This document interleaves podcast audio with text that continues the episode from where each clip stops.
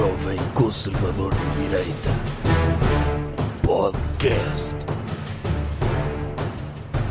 Uh, esteja caladinho, está bem? Já sei que ia abrir a boca, já estava aí de boca aberta, portanto sou eu que abro este podcast. Quem? Eu quem? Ace- Acha que tenho de me apresentar? Oh, o doutor não se apresentou, as pessoas podem achar que é outra pessoa a falar com a sua voz. Meu Deus, é- houve um estudo há pouco tempo feito por uma instituição independente que faz estudos em que disse que a minha voz é a voz mais reconhecida do século XXI, quando no século XX a, a voz mais reconhecida foi a voz do Dr. Martin Luther King. Parabéns por esse estudo. Pronto, então calce, ok? Posso abrir? Duas coisas. Primeira, este podcast hoje tem um patrocínio muito especial. Qual é? É patrocinado por mim. O doutor, o doutor vai pagar para o seu próprio podcast? Sim, é dedutível. Sim, sou eu que, que patrocino este podcast. E sabe como é que eu vou patrocinar este podcast? Como? Vai ser através de um programa que eu fiz e que vai sair Quando? em breve. E é sobre que o programa? É sobre novidades. Ah, então isso é para as pessoas estarem atentas, porque vai haver novidades, é isso? Sim. Portanto, estejam atentos a uma das redes sociais, que eu não vou revelar qual é, mas posso apenas dizer que não é Facebook, Instagram, Twitter e i5. Então é no YouTube, certo? A novidade que o doutor quer apresentar vai sair no YouTube, mas nas outras redes sociais também vamos mandar links, não é? Também, doutor.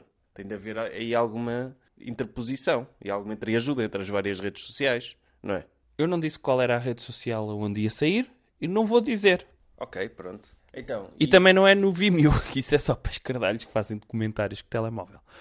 Portanto, vai ser. Essa é a primeira coisa. Segunda coisa, hoje é um episódio muito especial. E é muito especial e eu não vou dizer o quão especial é, porque depois vão estar a dizer que ai, o doutor está a gabar-se a si próprio. Não preciso. O meu ego já é suficientemente grande. Portanto, quem vai introduzir esta segunda parte é o estagiário. Faça lá isto bem e dê lá elogios. hoje é é o tema da semana? É tudo. Ah, hoje não- então não vamos. É um episódio especial porque não vamos ter episódio. É o doutor vai partilhar neste episódio a sua conferência TED que fez no TEDx Guimarães, que fez o ano passado e muitas pessoas podem não ter ouvido, por isso o doutor vai partilhá-la em áudio. E o tema da conferência é a arte de destruir castelos. É só o áudio. Se quiserem ver o vídeo, o vídeo está disponível na no, no canal de YouTube do TEDx Numa rede social. uma rede social. E, mas para já ficam com o áudio e conseguem ouvir o doutor a falar, mas há sempre hipótese de verem a cara do doutor a dizer essas palavras em formato de vídeo. Por isso, aqui vai, TEDx Guimarães e até para a semana. E fiquem atentos à novidade do doutor. Mais alguma coisa, doutor? Não. Então, aqui vai, TEDx Guimarães, a arte de destruir castelos.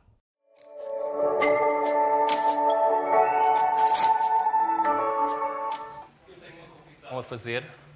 Eu não percebo nada de botânica, mas tanto quanto sei, as raízes são a parte subsidiodependente das plantas.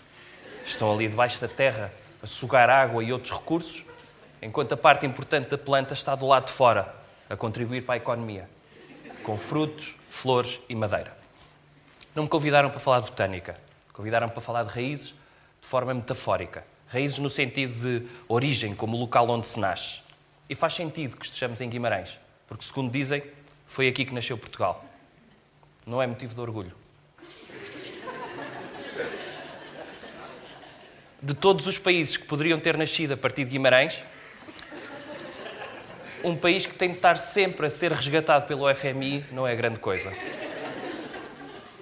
Portanto, os vimaranenses orgulham-se de algo que os deveria envergonhar. Ainda se estivéssemos a falar de um país grandioso e com uma economia pujante, como a Alemanha ou a China, tudo bem. Foi só Portugal. Muitas vezes as pessoas falam do regresso às raízes como algo bom, como o regresso a algo puro e original. Não é bom. O progresso faz-se para a frente, para o topo e nunca em direção à terra, que é onde estão as raízes. Foi assim que Portugal evoluiu.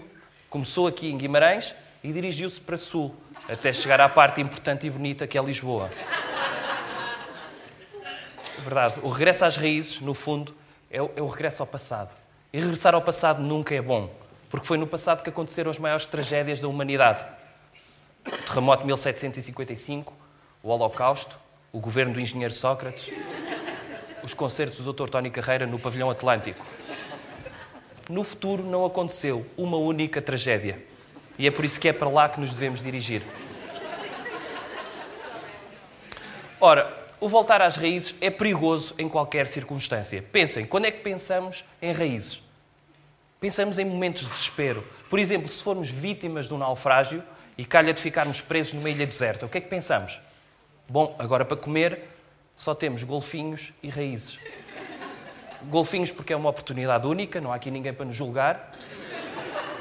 E raízes para quando acabarem os golfinhos. O que quer dizer que voltar às raízes vai implicar que uma pessoa, mais dia menos dia, tenha de exterminar todos os golfinhos. Eu queria contar-vos agora a história de um amigo que tentou regressar às raízes e, se não fosse a minha intervenção, ele teria ficado enterrado vivo para sempre. Ora, este amigo era uma pessoa de sucesso, era um CEO, ele herdou a sua empresa e fazia parte de um grande grupo económico. E certo dia, ele levantou-se, derrompante, e disse apenas: que é que eu estou aqui a fazer? Isto não significa nada, vou-me embora. E foi muito constrangedor, porque foi a meio de uma TED Talk. Ele tirou o microfone, a gravata, o fato e saiu todo nu do auditório. As pessoas levantaram-se a aplaudir, algumas estavam a chorar, sentiam-se inspiradas, porque viram naquele despir de fato como um despir de preconceitos. E esse despir de preconceitos implica que é aí que reside a inovação. E a inovação não reside em palestras dentro de auditórios. É fora daqui, em laboratórios ou escritórios. Isto foi o que as pessoas viram. O que eu vi foi estupidez. A estupidez não me inspira. Eu vi que o meu amigo estava com problemas e uma pessoa, nestes momentos, não abandona os seus amigos. Principalmente se for um amigo em cuja empresa eu tinha dinheiro investido em ações. E eu tinha-lhe dito que ele nunca deveria improvisar numa TED Talk nem toda a gente tem a capacidade para improvisar como eu, que é precisamente isso que eu estou a fazer agora.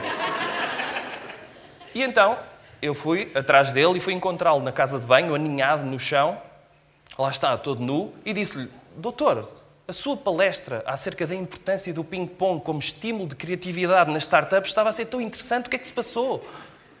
E ele disse: Doutor, isto, isto não significa nada. Nós somos tão pequenos quando comparados com a grandeza do universo.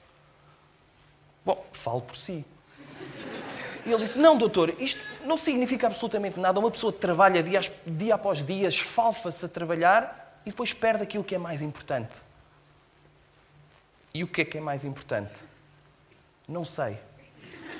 Mas é isso que eu quero descobrir, é por isso que eu tenho de regressar às raízes. E saiu da casa de banho, onde as pessoas estavam todas à porta, ele saiu todo nu e eu saí a seguir, vestido. E eu tive de explicar uma a uma aquelas pessoas que eu não lhe tinha feito nenhum flácio, que é o que acontece nestas alturas em casas de banho públicas. Ora, ele desapareceu, mas no dia a seguir recebi um telefonema, era o pai dele, e estava extremamente preocupado. Ele disse-me: Doutor, nem acredita no que aconteceu.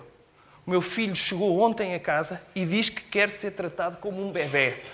Diz que quer voltar a viver essa experiência porque na altura não se lembra de nada. E a minha mulher está trancada no quarto porque está com medo que ele lhe invada o útero. Ora, eu, eu, eu, fiquei estupefacto. Como é que é possível um gestor de uma empresa do PSI 20 querer ser tratado como um bebê? Os bebés precisam que as mães lhes façam tudo. Os homens de sucesso não precisamos que as mamães nos façam tudo. É para isso que temos secretárias e estagiários. E então eu fui lá à casa ver o que é que se passava e disse-lhe: Doutor, que, mas o que, é que é isto de querer ser tratado como um bebê? Ele responde: Gugu Dada. E eu aqui vi que o caso era mais grave. E então fiz o normal, dei-lhe uma chapada, porque é assim que, que se resolvem todos os problemas de doença mental. E aí resultou a minha terapia, porque ele respondeu-me como uma pessoa normal. Ele disse-me: Doutor, eu tive um dia terrível.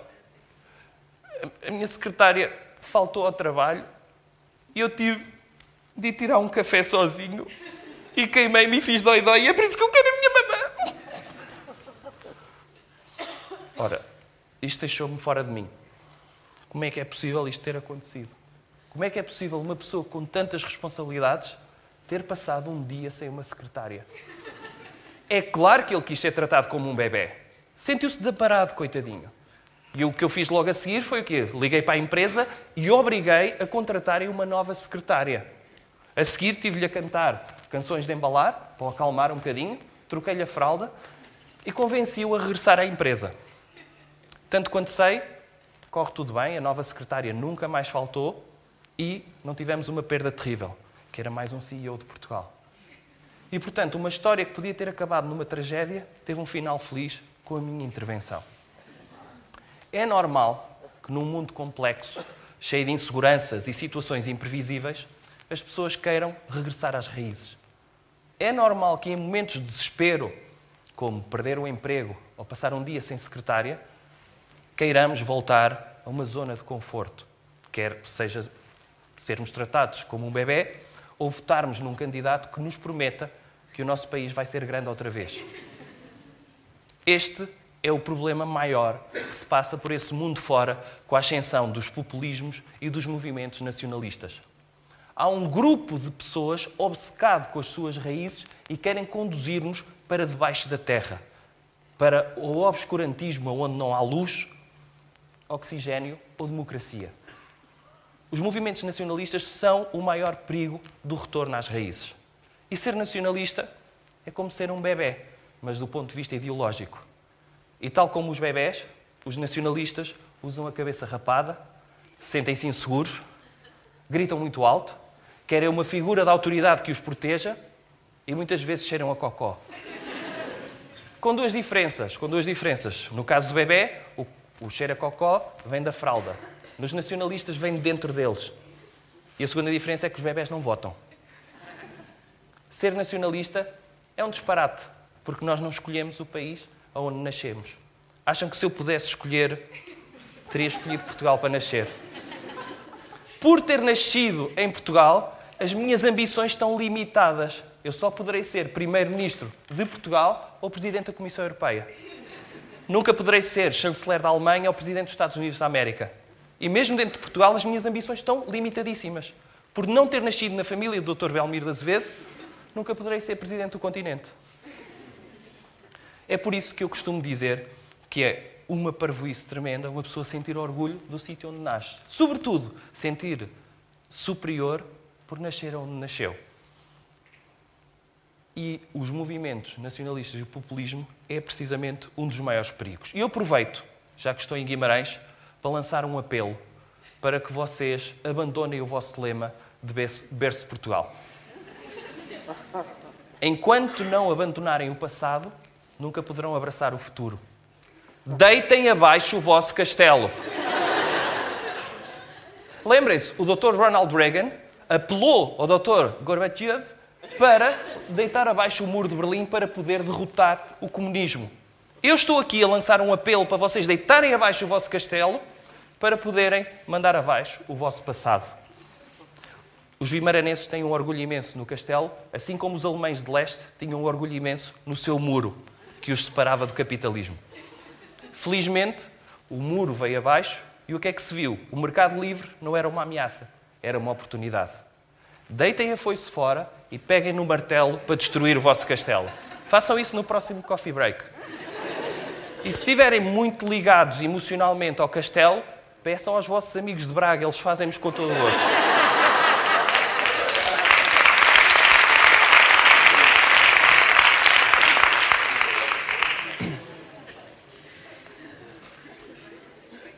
É sempre errado regressar às raízes? Não, não é sempre errado regressar às raízes. Devemos regressar às raízes sempre que for rentável. Portugal tem uma economia que depende do turismo, certo? E se os turistas têm a expectativa de vir a Portugal, muito provavelmente vêm com a expectativa de nos verem a sermos portugueses. A autenticidade e o regressar às raízes vendem. Portanto, os turistas vêm com a perspectiva de ter uma experiência baseada em algo genuíno. E nós temos de ir ao encontro dos estereótipos que eles têm de nós. Se eles nos querem ver com um barrete de campino ou vestidos como o Dr. Kim Barreiros, temos de lhes proporcionar essa experiência. Com a vinda dos turistas, Portugal tornou-se num parque temático. E os portugueses tornaram-se o quê? Animadores de turistas. E, portanto, é, é, se os turistas querem sentir que estão em Portugal, de- devemos esforçar-nos por parecermos portugueses. E é curioso que seja preciso virem pessoas de fora para nos forçarem a sermos nós próprios. Portanto, regressem às raízes. Se trabalharem na animação turística, segunda à sexta, das nove às cinco. Se ainda não perceberam que as raízes eh, nos fazem pior do que bem, eu queria fazer uma experiência convosco para terminar. E se não se importam, liguem as luzes, por favor, e a pedir a todos para que se levantem. Pode ser?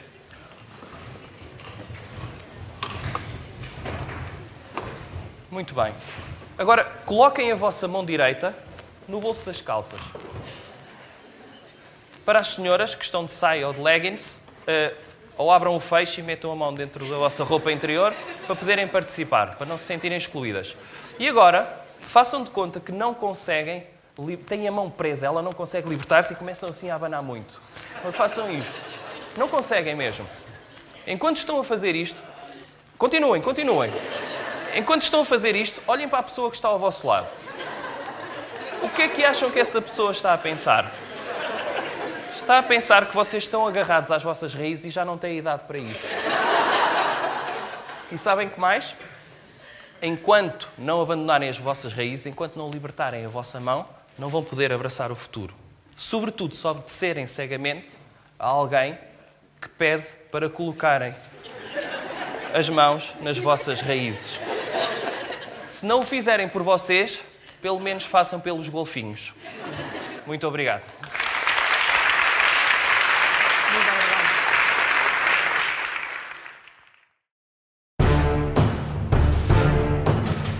Jovem Conservador de Direita Podcast.